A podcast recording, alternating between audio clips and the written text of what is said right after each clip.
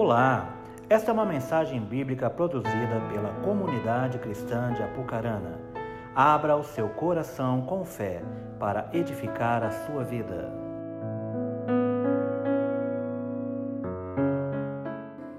Louvado seja Deus.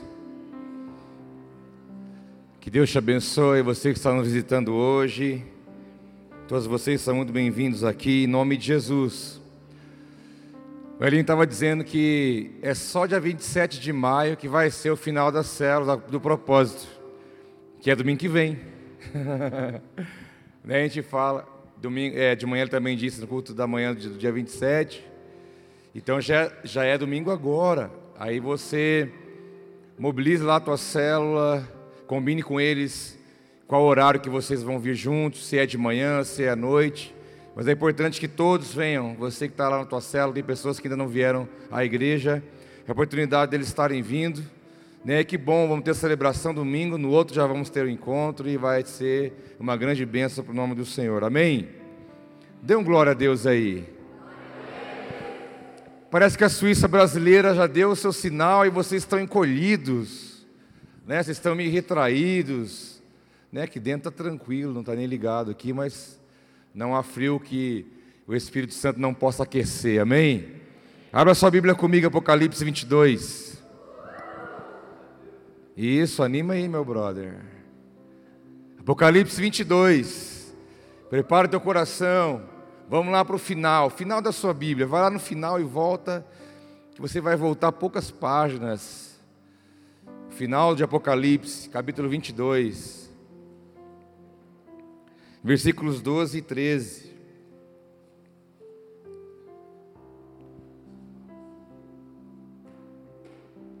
Apocalipse 22, versículos 12 e 13. Diz assim a palavra do Senhor: Eis que vem em breve, a minha recompensa está comigo, e eu retribuirei a cada um de acordo com o que fez. Eu sou o Alfa e o Ômega, o primeiro e o último, o princípio e o fim. Pai, nós te glorificamos mais uma vez essa noite. Queremos estar com nosso coração aberto para que nosso nível de revelação de quem tu és possa ser aumentado, aprofundado e conhecido. Pai, que as resistências espirituais que possam haver neste lugar sejam inutilizadas, para que o teu Espírito cumpra o seu propósito e revele a nós o Filho nessa noite. Nós oramos e te louvamos juntos como igreja, em o nome de Jesus. Quem crê comigo, diga amém. Louvado seja Deus. Quando você vê eu lendo um texto como esse, eu sou o Alfa, eu sou o Ômega, o primeiro e o último, o princípio e fim. Não dá a ideia de que eu liguei para o Ministério de Louvor ontem e falei, gente, eu vou pregar um versículo, vocês cantam essa música amanhã que tem tudo a ver. Não parece que eu fiz isso? Mas eu não fiz nada disso. Muitas vezes acontece. É testificado durante os louvores aquilo que Deus tem para falar com a igreja durante a palavra, né? Eu não, nunca ligo pedindo música, né? Não, não esse costume, né? essa dinâmica de falar, ó, canta aquela uma lá, sabe? Não, a gente não, a gente deixa o espírito fluir. E, e comigo acontece muito isso. Durante o louvor, Deus vem confirmando aquilo que Ele vai falar durante a palavra. E nós cantamos hoje Alfa e o Ômega, né?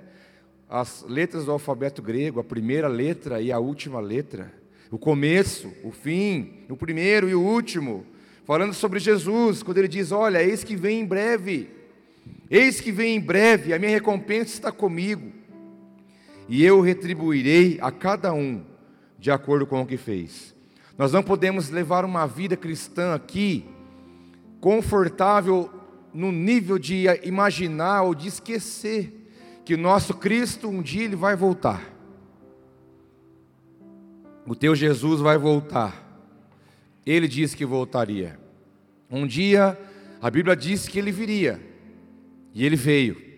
A Bíblia diz que ele viria, morreria, ressuscitaria. E assim foi. E ele disse: Olha, um dia eu vou voltar. E a expectativa que deve haver no nosso coração é de que esse Jesus, esse Jesus que nós cantamos, esse Jesus ao qual o apóstolo Paulo, que passou aqui agora há pouco, deu sua, quase sua própria vida em função dessa palavra, desse evangelho, disse que voltaria e ele vai voltar. Interessante que naquele tempo ele falou: Eis que em breve, eis que é em breve. Então eu, eu imagino que esse em breve está mais breve do que nunca, está muito em breve, né?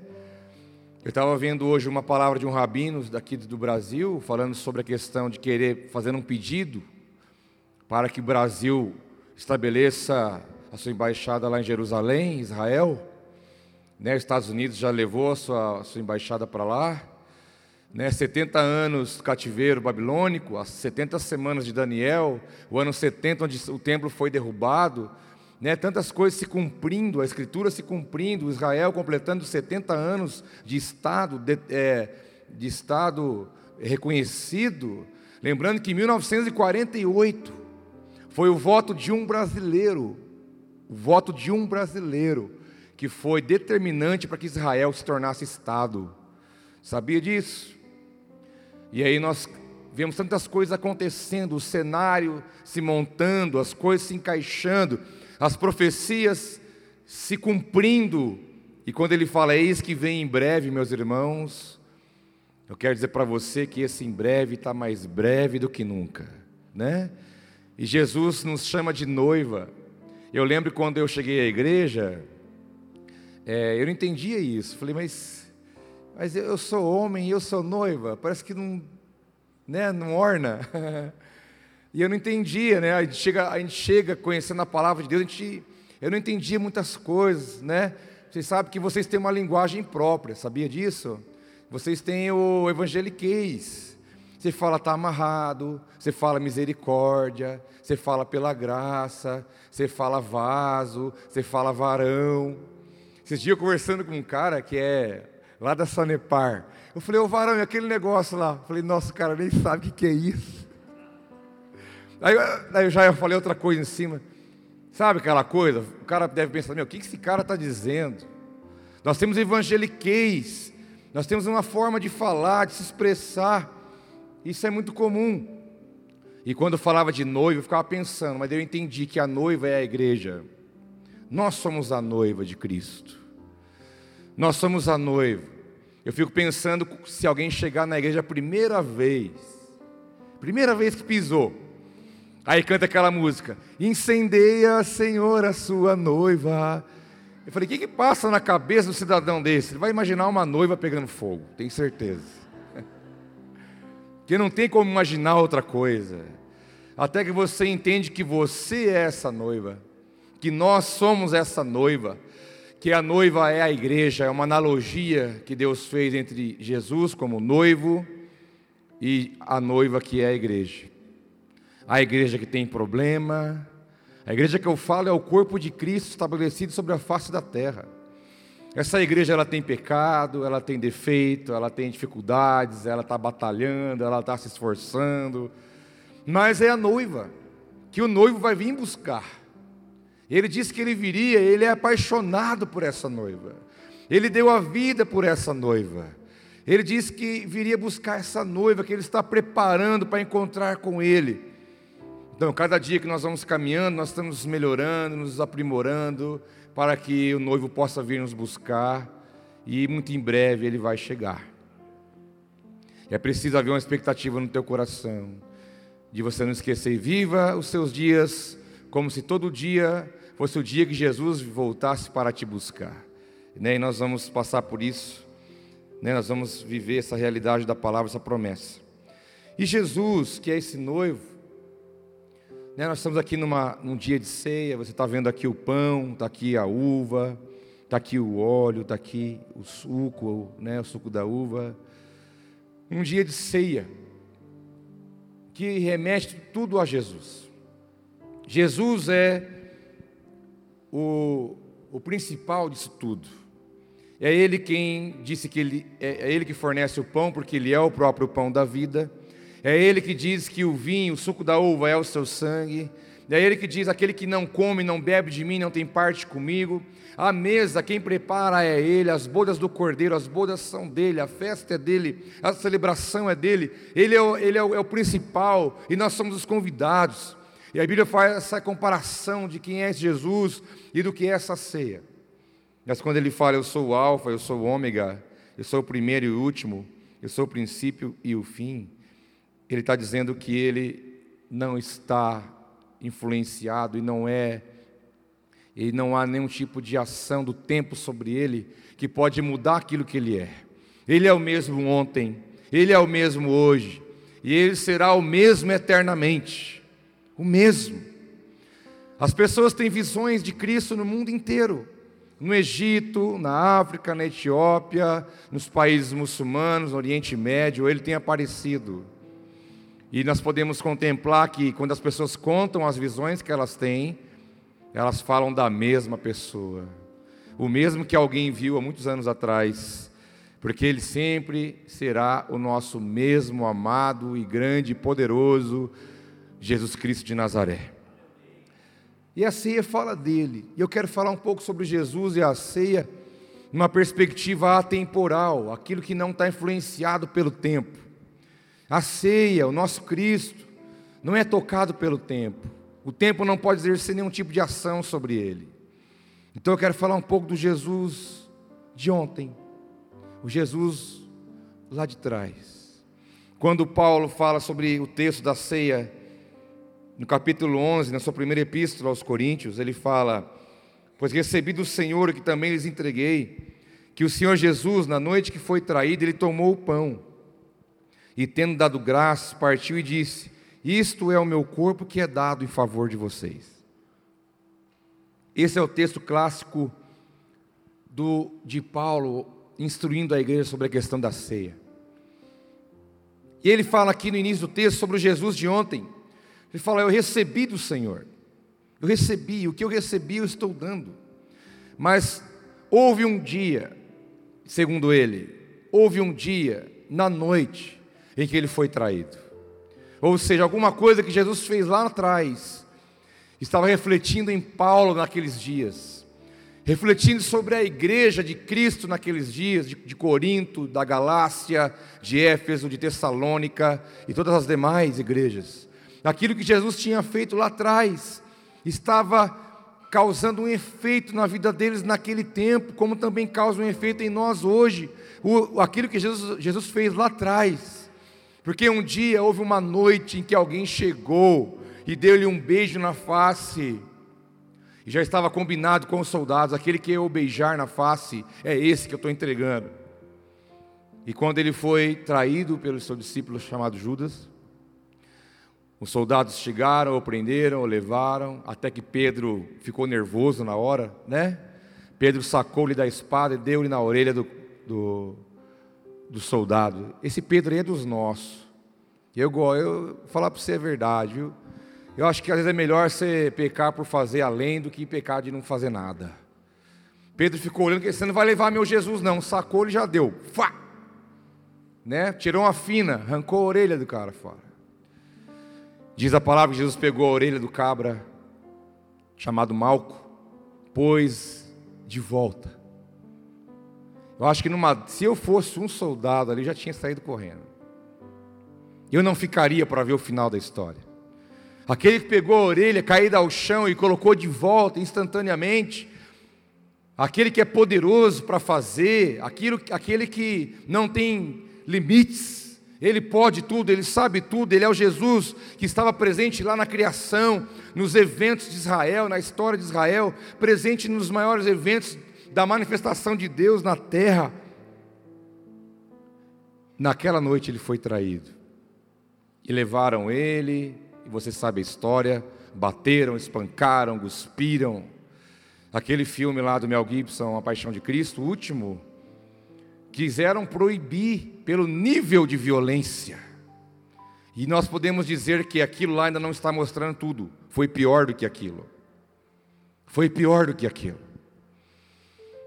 E aí Paulo diz: Eu recebi do Senhor que na noite que ele foi traído. Jesus um dia foi oferecido. Jesus um dia ele foi enviado, ele foi ofertado.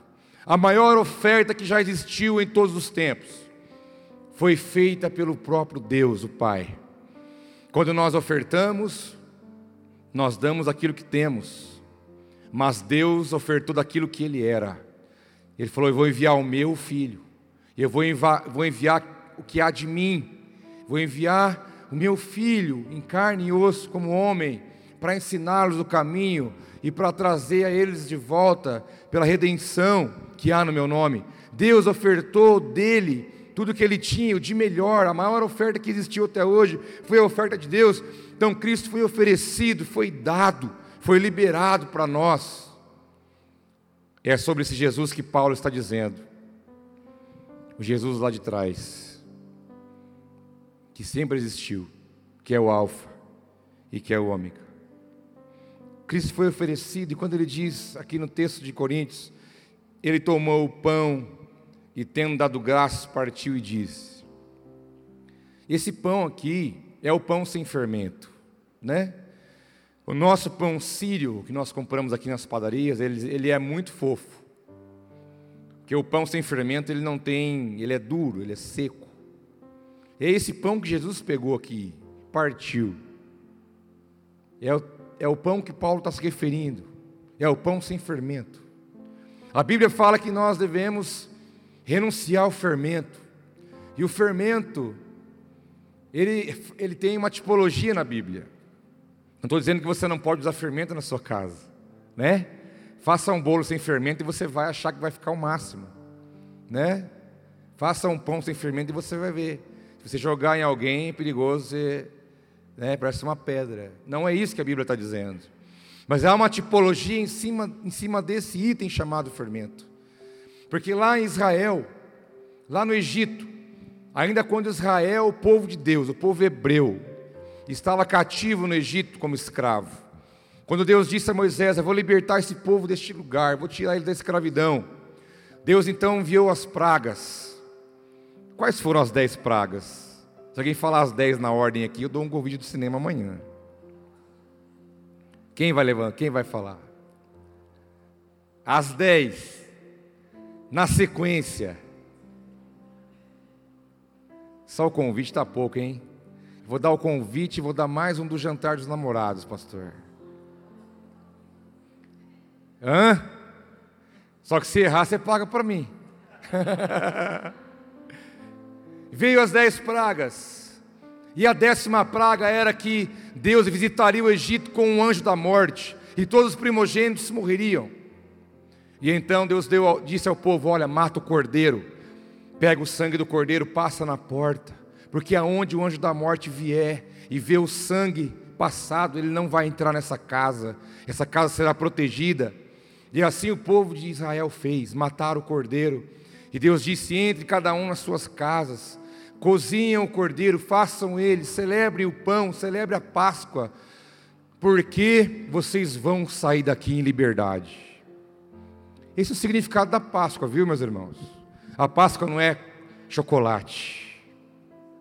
A Páscoa simboliza a saída do povo do Egito, a liberdade de Deus na vida daqueles que Ele chama. E então mataram o cordeiro, passaram na porta o sangue, lá de fora, se fecharam, mas Deus deu uma ordem para eles além dessa. Falaram: o, pão para celebrar essa ceia tem que ser sem fermento, não pode ter fermento. Diz Deuteronômio 16,3: Não comam com pão fermentado, mas durante sete dias comam pães sem fermento, o pão da aflição, pois foi às pressas que vocês saíram do Egito para que todos os dias da sua vida vocês se lembrem da época em que saíram do Egito. E Êxodo 12, 11 diz: Ao comerem, estejam prontos para sair, cinto no lugar, sandália nos pés, cajado na mão, comam apressadamente. Esta é a Páscoa do Senhor. O fermento, aqui, nesse contexto, falaria de estar sendo demorado, algo demorado, despreparado porque Deus disse a eles: vocês vão ter que comer apressadamente, sem comer rápido. E outra, comam, cinto, colocados, sandália nos pés, cajado na mão, a bagagem arrumada. Vocês vão ter que comer apressadamente, porque ao raiar do sol, vocês vão sair rumo ao lugar que eu te levarei, rumo à liberdade que eu estou conquistando pela vida de vocês. Ou seja, para participar desta ceia, tem que estar preparado, tem que estar pronto, tem que estar esperando o toque para sair rumo ao propósito e à vontade do Senhor. Então, pão sem fermento fala de estar preparado, estar pronto. Fica com sandálias nos pés, cinto, cajado na mão, tudo pronto. Participa da ceia. Por quê? Se eles fossem fazer o pão com fermento, ia ter que esperar o pão crescer. Ia ter que esperar o fermento fazer a sua ação na massa ter que esperar crescer, ia ter que assar, e depois ia demorar muito. E isso poderia levar eles a estarem distraídos e despreparados. Porque o teu Jesus diz para mim e para você: estejam sempre preparados, porque eis que eu venho em breve. Hoje nós estamos aqui fazendo um ato simbólico, profético, que ele pediu para nós, porque ele disse: um dia vocês vão cear comigo. Um dia eu vou vir, eu vou voltar e vou levar vocês e vocês vão celebrar comigo lá. Isso é pela fé, isso é profecia liberada da parte de Deus. E ele diz para você: olha, não permita fermento na sua vida, esteja preparado para cear comigo. Porque o fermento no Novo Testamento é pecado. O fermento representa aquilo que é ruim. Uma coisinha pequena no teu coração pode comprometer toda a sua vida. Um fermento. Jesus disse: Olha, cuidado com o fermento dos fariseus, onde há hipocrisia e não há verdade. Cuidado, sai dele, fique atento a isso. Não permita que o fermento entre na sua vida, porque o fermento é aquilo que vem para nos tirar da presença de Deus, é aquilo que vem para roubar nosso coração, é aquilo que vem para nos deixar despreparados. É aquilo que vem para nos tornar despreparados e corremos um grande risco por isso. Paulo fala em 1 Coríntios capítulo 5: Livrem-se do fermento velho, para que sejam massa nova e sem fermento, como realmente são. Pois Cristo, nosso Cordeiro Pascal, foi sacrificado. Por isso celebremos a festa, não com o fermento velho, nem com o fermento da maldade e da perversidade, mas com os pães sem fermento, da sinceridade e da verdade. Não há espaço na nossa vida para fermentos. Por isso que a gente fala, quando a pessoa está fazendo inferninho, a gente fala, você está fermentando, não é? Pega uma coisinha pequena, você começa, vai, fermenta, fermenta, fermenta. Daqui a pouco o negócio está vendo uma guerra. Daqui a pouco está estourando a terceira guerra mundial por causa de uma coisinha que alguém falou, que mandou, que passou, que não tal, e vai crescendo e o fermento vai aumentando. Esse é o fermentozinho que pode entrar dentro de nós por uma porta pequenininha. Como diz a palavra, não abra, abra a mão do fermento velho, sai fora disso. Mas Celebre tudo isso com os pães sem fermento, da sinceridade e da verdade. É isso, é isso que tem que estar na nossa vida. O Jesus de ontem é esse, que veio para tirar do coração dos homens, das mulheres, de toda a humanidade. Ele veio para mostrar onde está o fermento. Porque só uma maneira de você expor as trevas é quando você acende a luz. Não combate treva com trevas, combate treva com luz. E quando Jesus apareceu, ele pôde então mostrar onde estavam os fermentos. Aonde estavam os fermentos? E muitos, muitas pessoas tomadas por fermentos vieram até ele, questionando, confrontando, não aceitando, com rebeldia, com não aceitação, com religiosidade, pensamentos que contrariam a palavra de Deus. E ele foi manifestando aonde estava o fermento de todos. E ele dizia: Vá, não peques mais, vá, não faça mais isso, vá, teu fermento está exposto para você. Ele não acusava, mas ele mostrava, como ele faz conosco. Ele não nos acusa, mas Ele mostra onde está o nosso fermento. E Ele diz para você: abra a mão do fermento velho, para você poder celebrar diante dele com os pães da verdade e da sinceridade. Mas esse Cristo de ontem é o Cristo de hoje. O texto de Paulo aos Coríntios diz: Façam isso em memória de mim. O que recebi do Senhor também lhes entreguei. Façam isso. Façam isso. Lá, quando Paulo celebrava a ceia lá, façam isso, era o presente deles. Hoje é o nosso. É o Cristo de hoje. Façam isso em memória de mim. Porque o que eu recebi do Senhor eu também lhes entreguei. Celebrem a Cristo, o Cristo compartilhado, o Cristo que se entregou, o Cristo, o Cristo que se deu. Ele falou: Isto é o meu corpo que é dado em favor de vocês, o Cristo que venceu a morte, o Cristo que venceu o pecado, é o mesmo Cristo que te faz vencer em tudo na sua vida. Que não há nada mais deprimente, não há nada mais triste do que ver um crente derrotado um crente pode ser de oração, jejum, conhecedor da palavra, mas se ele não vence a pornografia, ele vai ser um crente derrotado. Pode ser ter carisma, falar bem, ter, ser até legal aparentemente, ser conhecedor, mas se ele não refreia a sua própria língua, ele é um crente derrotado. Ele pode ser ter atitudes bonitas, ajudar todo mundo, mas se ele ficar julgando os outros, ele é um crente derrotado. E um crente derrotado, um cristão derrotado, um filho de Deus que tem áreas de derrota, não rompe, não vence, não vai, não vai para frente. Porque só há uma forma de nós sermos vencedores, e é por meio de Cristo na nossa vida.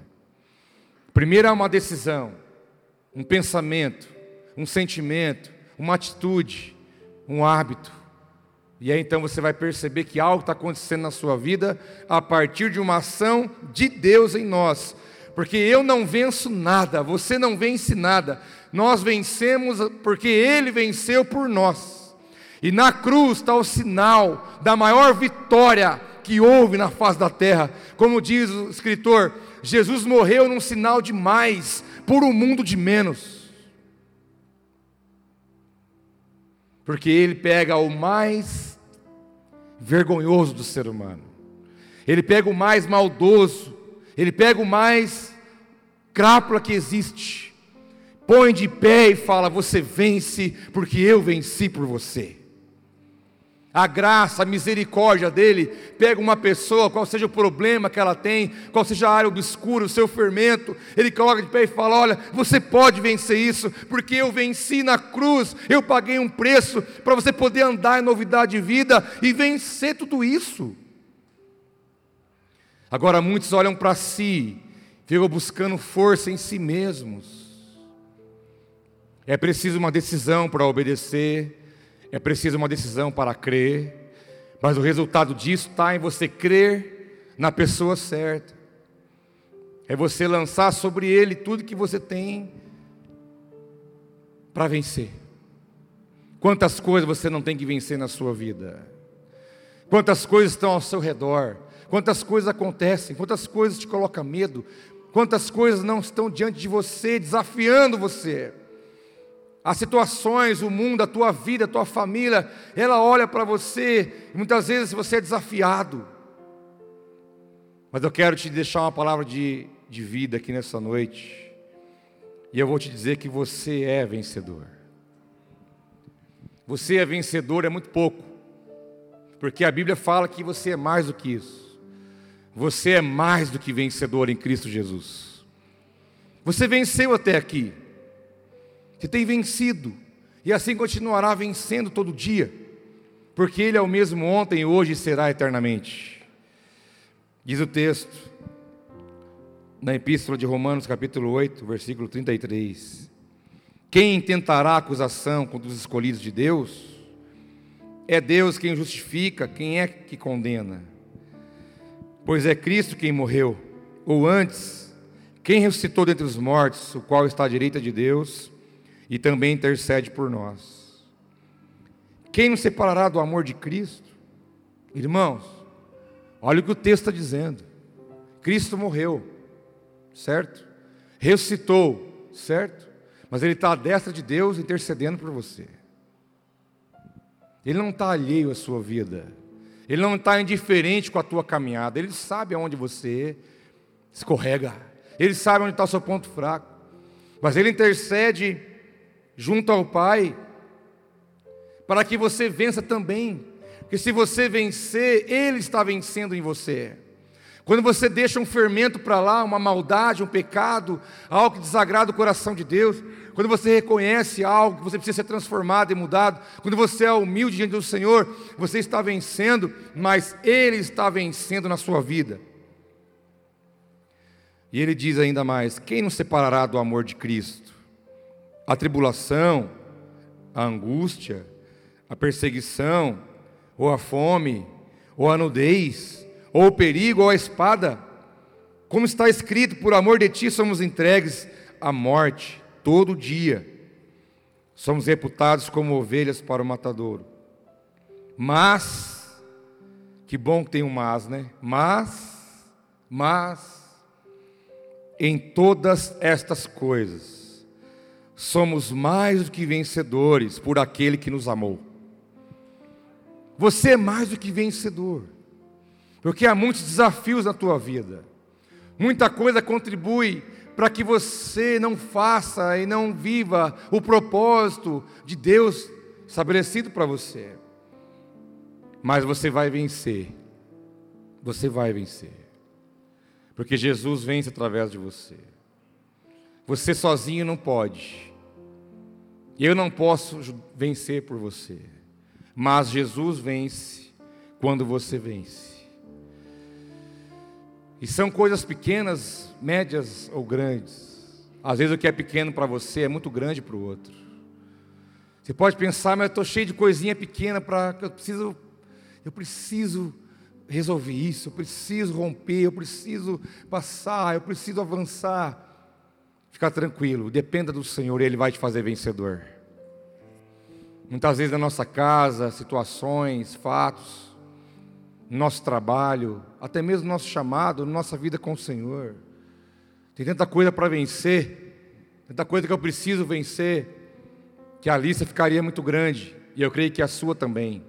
Mas, mas, em todas estas coisas que nós estamos falando, somos mais do que vencedores, por meio daquele que te amou, te ama e vai te amar para todo sempre.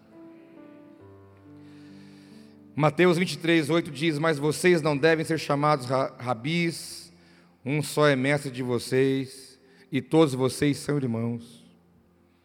O Cristo de hoje é aquele que quer te fazer vencer, mas é aquele que também quer que você viva num nível de paternidade, sabendo quem é o seu pai.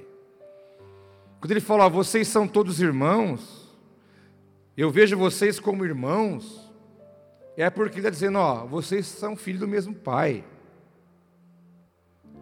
Por isso que viver entre irmãos é um desafio, não é? Quem tem irmãos aqui? Irmãos de sangue biológico? Você sabe como é que é irmão, né?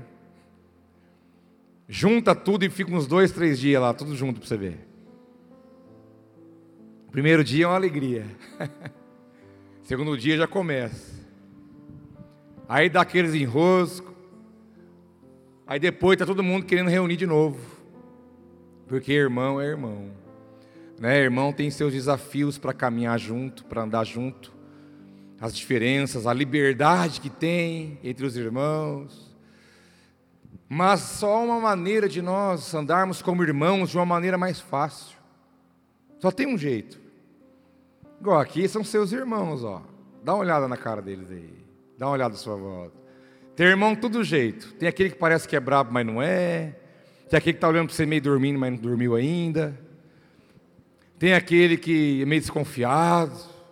Né? Tem aquele que fala bastante, aquele que fala pouco.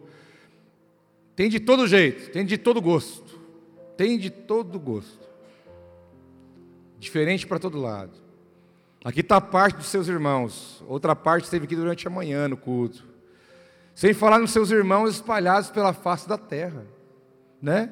Hoje o pastor Sandy lá de Moçambique mandou uma foto para mim, ele com a esposinha do lado, ele e a Luísa, né? A Luísa tem o um olho cegado por causa de cobra. É um povo sofrido. Estavam os dois lá.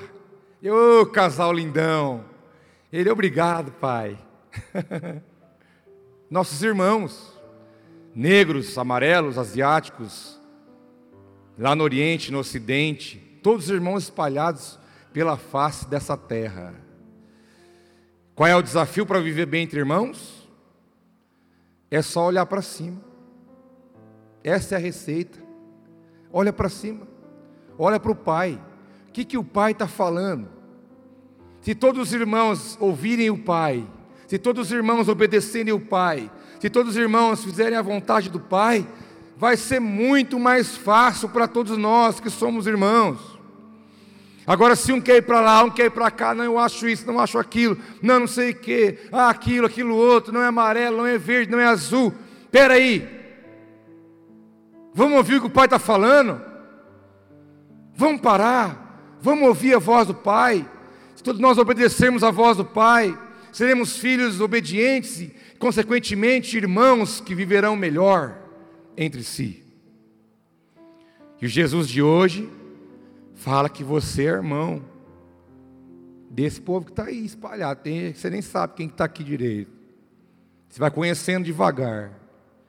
Eu faço, estou fazendo encontro dos irmãos aqui direto. Esse dia eu fiz um encontro de dois no mercado.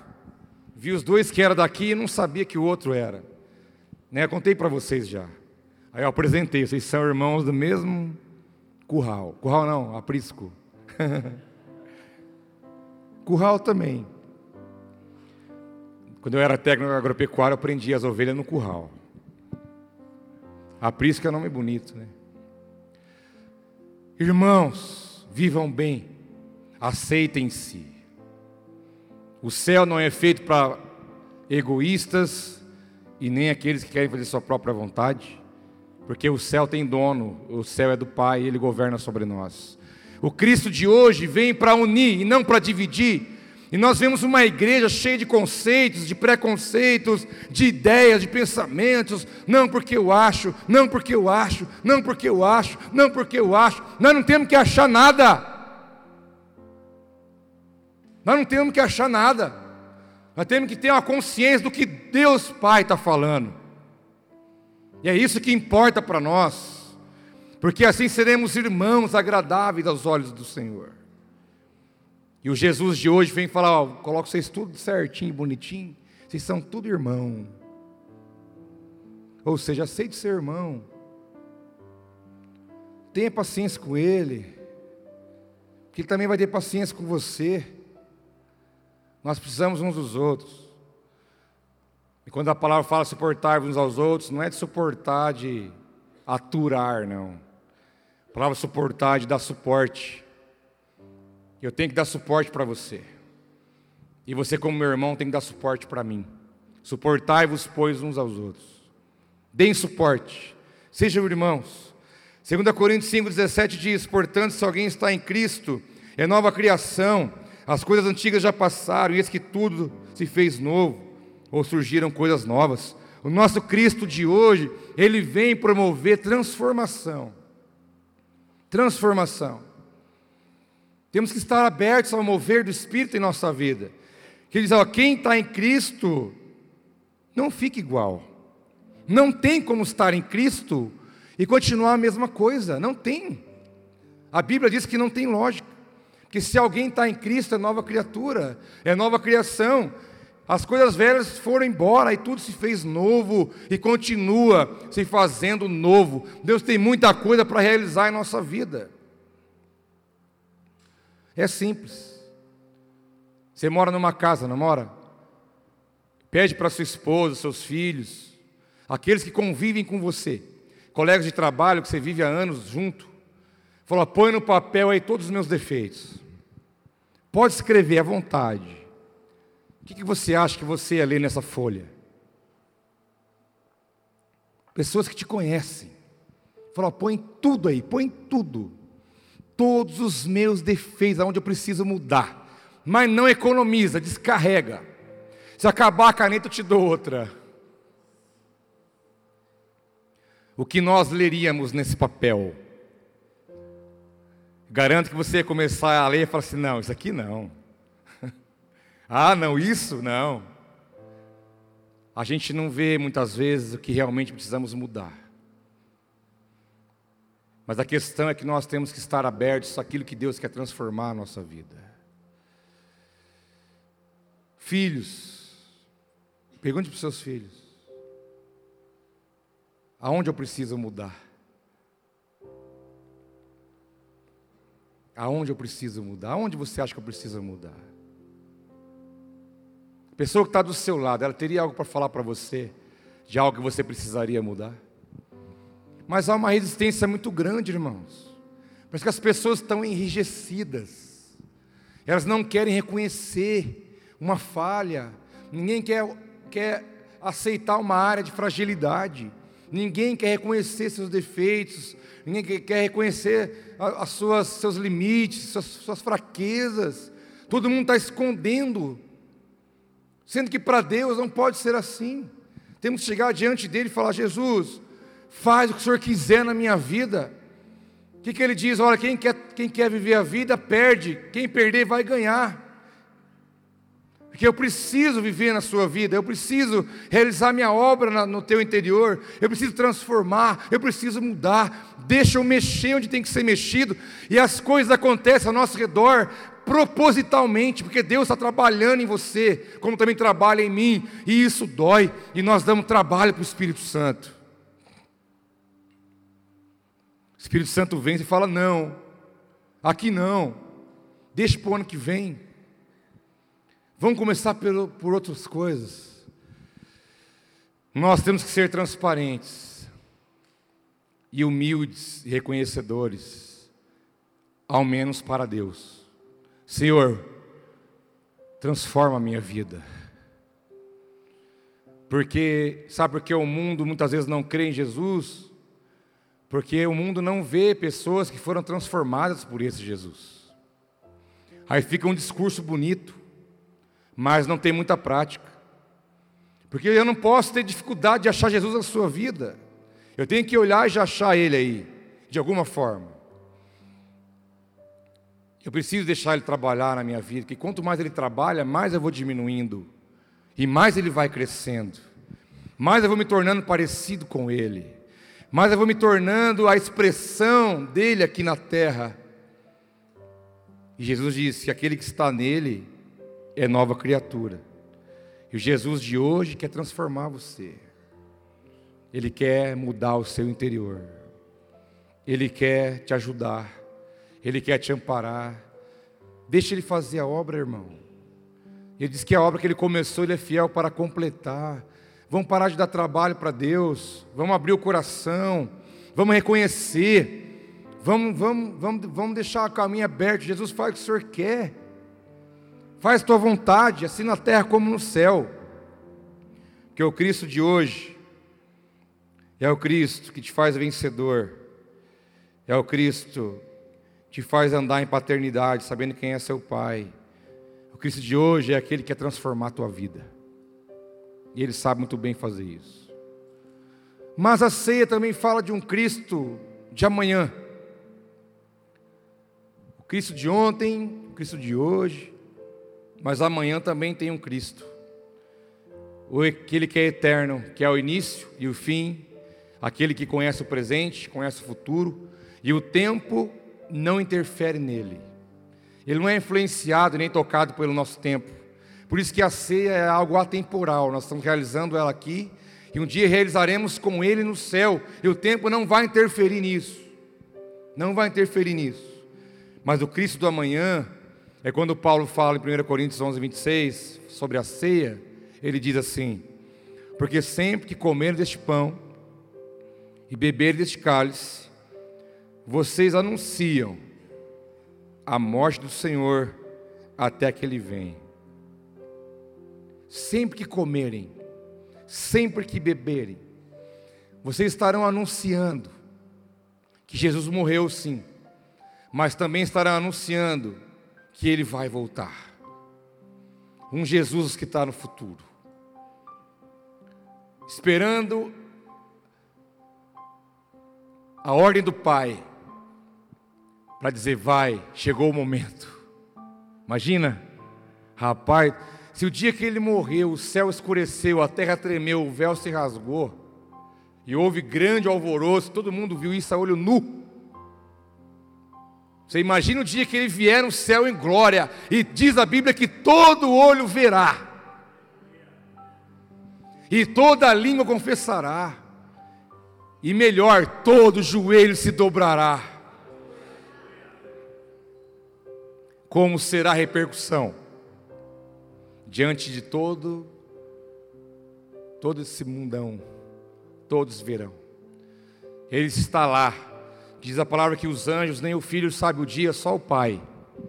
E o pai vai falar esse dia, porque ele falou está em breve e logo vai chegar. E se acontecer hoje ou amanhã, né? Se acontecer hoje, melhor ainda, não é? Alguém vai pagar o boleto seu amanhã, fica tranquilo. E se ele não voltar hoje, fica tranquilo do mesmo jeito.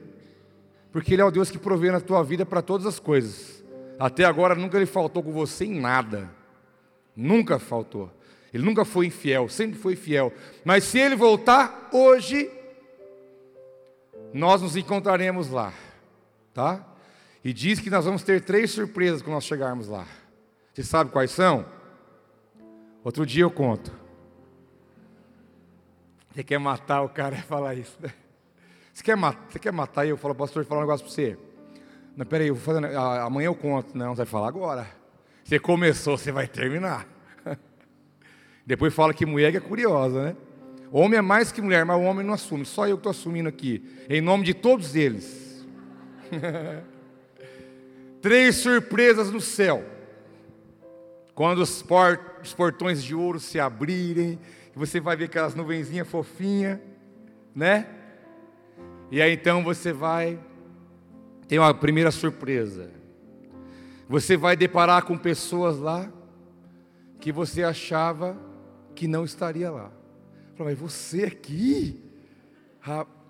tem alguma coisa errada? Será que não erraram teu sobrenome? Teu nome é com E, colocaram I? Essa é a primeira surpresa. Quem você achava que não vai estar lá, vai estar. Segunda surpresa. Quem você às vezes pensa que vai estar lá. Você vai falar, viu, você viu fulano? Não vi. Você viu, não vi. Você viu, não vi. Falei, meu Deus, será que ele não veio? Quem sabe tem uma segunda chance depois da tribulação, né? Se a tua visão escatológica é mais fácil do que a minha. Ou seja, quem você acha que vai estar lá, às vezes pode não estar. E qual será a grande terceira, a terceira grande surpresa? Você vai estar lá, meu irmão. Porque quando a gente pergunta para alguém, se você morrer agora, você está salvo? Aí fica naquela, meu Deus, estou ou não estou? Ou não? Estou ou não estou? Né? Peguei a manga do vizinho sem pedir hoje à tarde, meu Deus. A primeira coisa que o ser humano faz é olhar para ele Tipo, se eu estou bonzinho, ah, eu vou.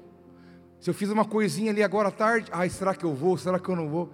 Colocando a salvação nele, por uma ação pessoal, humana. Irmãos, a palavra diz: vocês não são salvos por vós mesmos, é uma ação de Deus, é a graça, é a misericórdia de Deus. Se fosse depender de mim e você, ninguém ia para o céu. Não tem o que eu faça que vai me levar para lá. O que me leva para lá é crer no sangue derramado na cruz, no sacrifício de Jesus, que Ele é o meu Senhor, o meu Salvador. Se pegou a manga sem pedir, e agora? Agora já foi. Amanhã você fala, falou, ó, peguei, estava tava mais do meu lado do muro. Todo mundo, olha, testificou aí, hein? Ou é um limão, sei lá. Mas a salvação é pela graça, não vem de vós, é um dom de Deus, diz a palavra do Senhor em Efésios. Filipenses, não Efésios, 2. Efésios. O Cristo do amanhã é aquele que quando nós comemos do corpo, no pão, tomamos o cálice, estamos anunciando que Ele venha, porque o Cristo do amanhã me dá uma perspectiva de esperança. Cara, se você ligar a tua televisão às 18 horas, e você ficar ali 15 minutos assistindo, pelo amor de Deus, não tem uma coisa boa. Um dia eu pensei, por que não faz um jornal de boas notícias? Não é? Alguém podia ter essa ideia. Jornal só de dar boa notícia. Agora, com 10 anos recolhendo INSS, você vai aposentar. Né? Mas não faz jornal assim porque não dá audiência. Que dá audiência é falar de coisa ruim. E isso rouba a esperança do povo, tira a alegria do povo. O povo está sendo apertado pela situação política, econômica, social no nosso país e no mundo. Há um clima de instabilidade instalado no coração de todo ser humano, com aquele pensamento: qualquer hora essa panela de pressão vai estourar. Mas eu digo para você uma coisa: em Cristo você pode ter uma expectativa de esperança de que há algo bom diante de você, meu irmão. Existe algo bom da parte de Deus. Temos que ter essa expectativa, acordar amanhã, segunda-feira. Acordar e sair e falar: não, vamos para a luta, vamos fazer, vamos produzir, vamos buscar, vamos batalhar, vamos ter força, vamos ter ânimo, porque há uma expectativa em Deus de que há algo bom diante de mim, daquilo que Deus tem estabelecido na minha vida. Porque Ele mesmo disse em Colossenses capítulo 1: por causa da esperança que lhes dá, está reservada nos céus, a respeito da qual vocês ouviram por meio da palavra da verdade, o evangelho que chegou até vocês. Por todo o mundo este evangelho vai frutificando e crescendo, como também ocorre entre vocês desde o dia em que o ouviram e entenderam a graça de Deus em toda a sua verdade. Essa esperança essa expectativa de esperança em Deus, no Jesus que está lá na frente. Não tenha medo do amanhã, porque o Senhor Jesus já está lá. Ele está aqui e Ele está lá também. Ele está amanhã, Ele está o mês que vem, Ele está o ano que vem, Ele está no futuro. Futuro não é um tempo, futuro é um lugar. E diz Colossenses ainda, continuando no capítulo 1, o mistério que esteve oculto durante épocas e gerações, mas que agora foi manifestado aos seus santos. A Ele quis Deus dar a conhecer entre os gentios a gloriosa riqueza deste mistério, que é Cristo em vocês, a esperança da glória. Irmão, eu te falo uma coisa, pega com Jesus, meu filho. Agarra com as duas mãos. Apega com a palavra de Deus. Pega com isso. É isso que vai te dar esperança, porque Cristo é a esperança da glória. Não há esperança fora dele, não há vida sem ele, não há amanhã se não for com ele, se não for através dele, nós estamos perdidos. Ele é a esperança da glória, ele é a nossa esperança, ele é o nosso Senhor, ele é o nosso Deus. Esse é o Jesus do amanhã. Você vai chegar lá no amanhã, sabe? Amanhã você vai chegar no amanhã. Ele já vai estar lá. Ele não é pego de surpresa. Se está com medo de coisas que são para acontecer na tua vida, fica tranquilo, ele já está lá. Como ele está aqui hoje. E um dia você teve medo ontem do que estava acontecendo hoje, e ele tem provado para você que ele cuida bem de todas as coisas. Todo domínio está em suas mãos. Esse é o nosso Jesus da esperança. A esperança aqui no texto no original grego, é a expectativa do bem, é a confiança em Deus. Então, esse Jesus ontem, esse Jesus de hoje, e o Jesus de amanhã, é que nós estamos celebrando aqui. Jesus atemporal, que não é tocado e nem influenciado pelo tempo. Ele é o Senhor do tempo, Ele é o Senhor da nossa vida, e vamos celebrar aquele que venceu, porque Ele te faz também mais do que vencedor. Amém? Glória a Deus. Vamos ficar em pé para a gente orar. Eu quero convidar você a adorar a Deus neste momento, onde vamos experimentar esse Jesus. Vamos experimentar esse Jesus do hoje, celebrar o Jesus de ontem e glorificar Jesus do amanhã, porque Ele é o Alfa, Ele é o Ômega, Ele é o princípio, Ele é o fim, Ele é tudo em todos. Ele é tudo em todos. Feche seus olhos um instante, meu irmão, minha irmã, para que o movimento não tire a sua atenção. Mas o Jesus glorificado, poderoso, que já ressuscitou e está à destra do Pai, Ele está aqui em nosso meio nessa noite. E o que Ele espera de nós é que nós o adoremos em espírito e verdade e celebremos a Ele porque Ele venceu, Ele está vivo. E Ele é o Senhor da nossa vida, Ele é o cabeça da igreja. Ele é o noivo que vem buscar a sua noiva, que é esta igreja. Então eu quero que você, nesta hora, feche os teus olhos para nós orarmos, para nós podermos entronizarmos este lugar. Porque esse Jesus vivo, Ele está aqui nessa noite, está aqui entre nós. Ele está presente, Ele está aqui bem vivo, através do, teu, do seu Espírito, do teu Espírito Santo. Ele está aqui sondando e percrustando nosso coração. Aleluia. Glória ao teu santo nome, Jesus.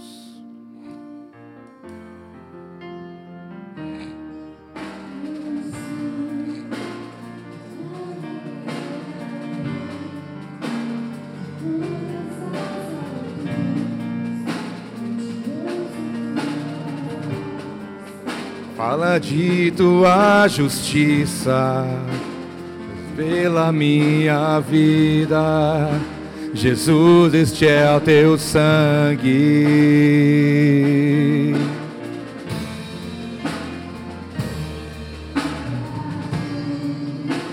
Mostra a tua graça, fala do amor do Pai. Adora Ele, Ele está vivo e reina para todo sempre. O Jesus, o amado da sua alma somente pelo sangue.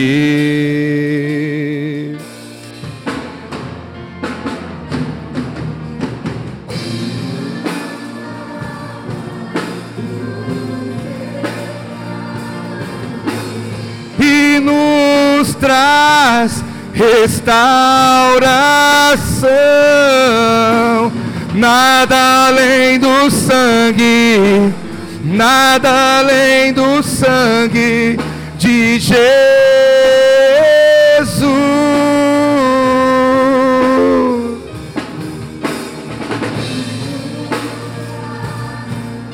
Luz como a neve, aceitos como amigos de Deus, nada além do sangue nada além do sangue de Jesus.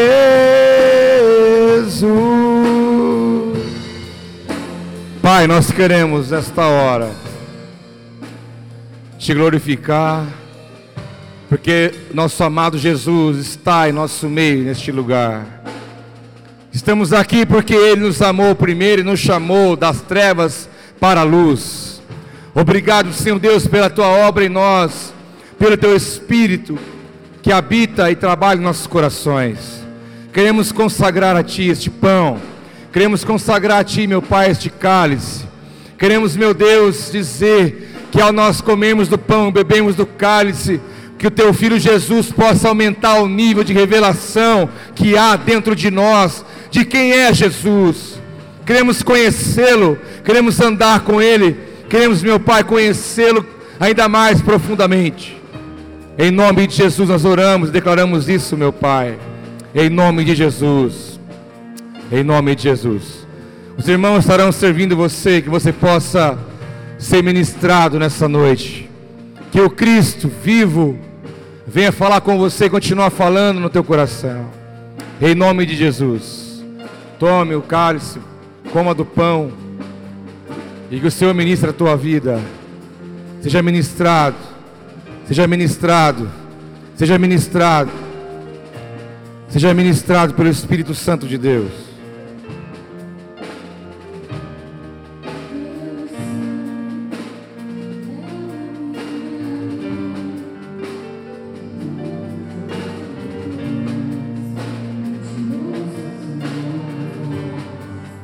Fala de tua justiça Teu da minha vida, Jesus, este é o teu sangue.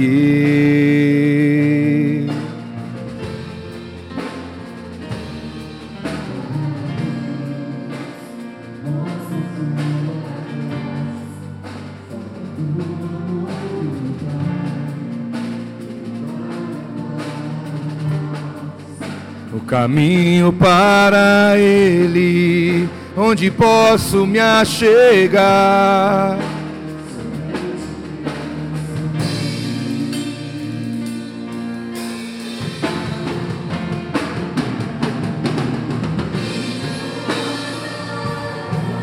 Dos pecados e nos traz restauração. Nada além do sangue, nada além do sangue de Jesus.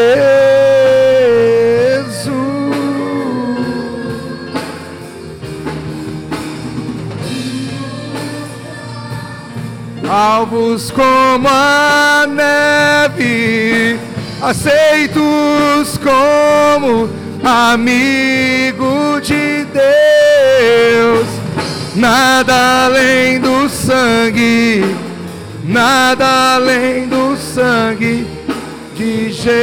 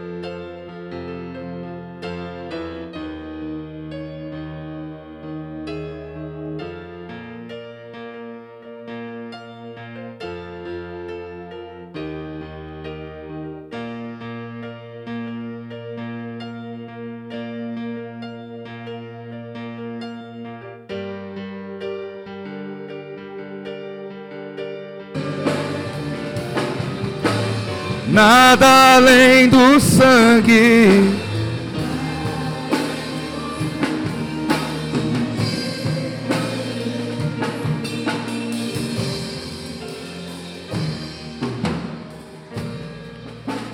Eu quero te convidar a adorar o Senhor nesta hora, de uma maneira especial. Muitas vezes nós ouvimos esta frase: Jesus está aqui. E nós esquecemos muitas vezes que não é necessário sermos lembrados disso, porque de fato Ele está em nosso meio, e Ele está aqui nessa noite. E tem algumas pessoas que almejam ter experiências com Jesus, e muitas vezes são barrados por algumas situações ou coisas. Mas eu quero dizer para você que esse Jesus, que se manifestou na estrada de Emaús aos discípulos, quando mostrou a ele as mãos e o furo que estava do seu lado, é o mesmo Jesus que está entre nós, nossos dias. Jesus que venceu a morte, venceu o pecado, venceu o diabo. Ele está aqui. Ele está aqui. E eu quero lançar um desafio sobre alguns aqui nessa noite. Você que tem no teu coração aquele sentimento de ter uma experiência com Jesus. Quem sabe de você vê-lo?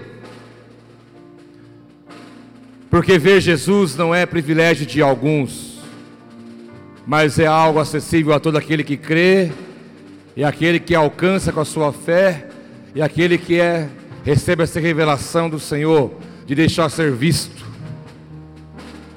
Ele pode ser visto, ele pode te tocar, Ele pode tirar o fermento que está dentro de você, que impede você de o vê-lo. Mas eu quero perguntar aqui nesse, nesse ambiente, nessa noite: tem alguém que gostaria de ter uma experiência com Ele? De vê-lo, de escutá-lo, de senti-lo, de alguma forma. Parece que tem algo que queima dentro de você e você não sabe como que faz. Se teu coração está queimando aqui, aí onde você está nessa hora, eu quero dizer para você que sobre essa palavra que eu preguei, que Jesus está vivo e que Ele é o mesmo ontem, hoje, amanhã e eternamente. Esse Jesus ressurreto, vivo, não é o Jesus que está lá na cruz, Ele já venceu a morte.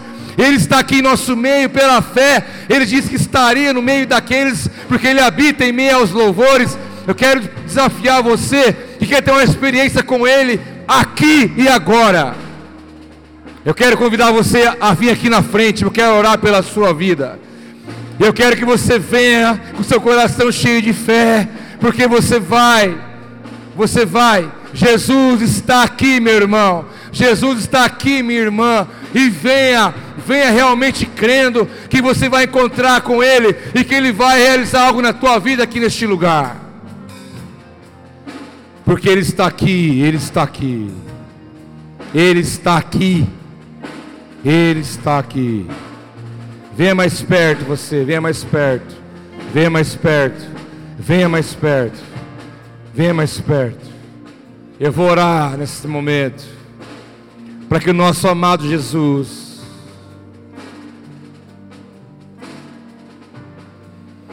para que o nosso amado Jesus, corresponde à expectativa do que tirou você pra, da cadeira para você vir até aqui à frente.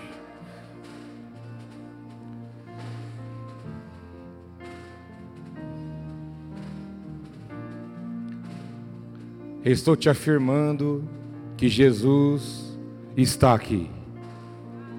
Você pode vê-lo, você pode contemplá-lo. Quando a Bíblia diz que seus olhos são como chamas de fogo, quando a Bíblia diz que seus pés são reluzentes, na sua coxa está escrito Rei dos Reis e Senhor dos Senhores.